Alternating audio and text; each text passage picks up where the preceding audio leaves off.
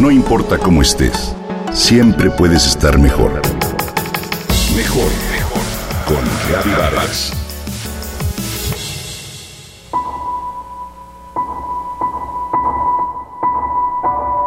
Historia de un feminicidio. Creado por escritoras contra la violencia de género.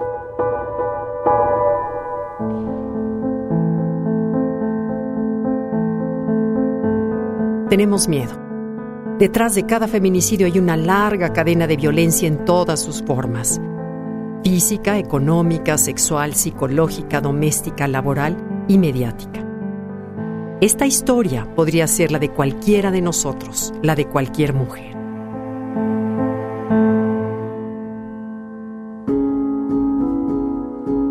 Cuando nací, mi papá lloró porque no fui hombre. Yo quería karate, me mandaron al ballet. Al terminar de comer, yo tenía que levantar los platos de mi hermano. Mi tío me besó en la boca, lo acusé y me dijeron, ay, no exageres. Un amigo de mi papá me manoseó y cuando lo conté, nadie me creyó.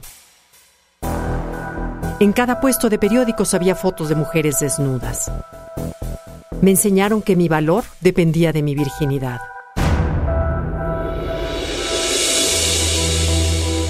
Me puse minifalda. Mis compañeros y mis maestros me tacharon de zorra. Cuando le dije que estaba embarazada, contestó que no era suyo. Para elegir carrera, me recomendaron que fuera compatible con el rol de esposa y madre. Al levantar la mano en el aula para debatir un punto, el profesor siempre le daba la palabra a un hombre.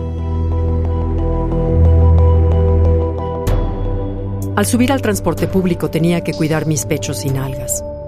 Mi segundo novio me exigió mis contraseñas como prueba de amor. En mi primera entrevista de trabajo me preguntaban si me iba a casar o planeaba tener hijos pronto. Aunque cursé una maestría en negocios, quien maneja la empresa familiar es mi hermano, que ni siquiera acabó la preparatoria. Cuando se enfermó mi mamá tuve que renunciar a mi trabajo para cuidarla, pues mis hermanos varones no tenían tiempo. Si en las reuniones los hombres platicaban de política o negocios, desacreditaban mi opinión. Al contar que me dedicaba al hogar afirmaban, ah, entonces no trabajas.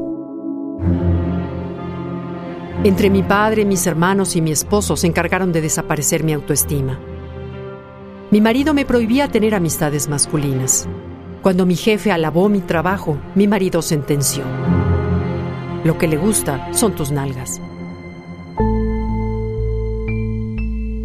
La tarde en que mi esposo me pegó por primera vez me dio tanta vergüenza y tanta culpa que no le conté a nadie. Cuando me corrieron, me enteré que mi subordinado ganaba el doble que yo. Denuncié a mi esposo por golpearme y en el Ministerio Público me preguntaron, ¿para qué levanto una denuncia si mañana lo va a perdonar?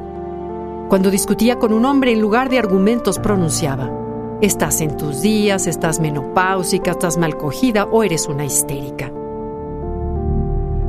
El papá de mis hijos me advirtió al mes de casados.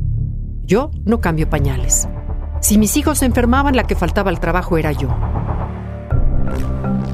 Cuando me violó mi marido, el sacerdote sentenció.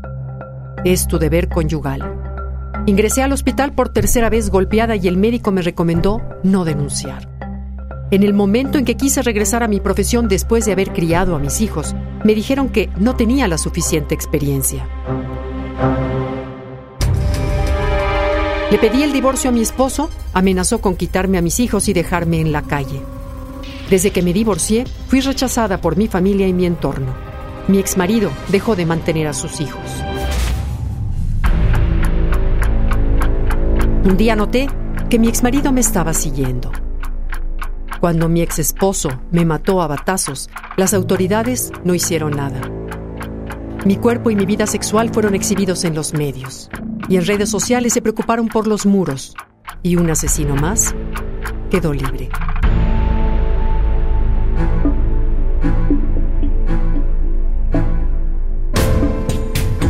Estos hechos tan cotidianos que se repiten de generación en generación son los que construyen una cultura feminicida. Reescribamos estas historias desde sus inicios para que sigamos vivas. Escritoras contra la violencia de género.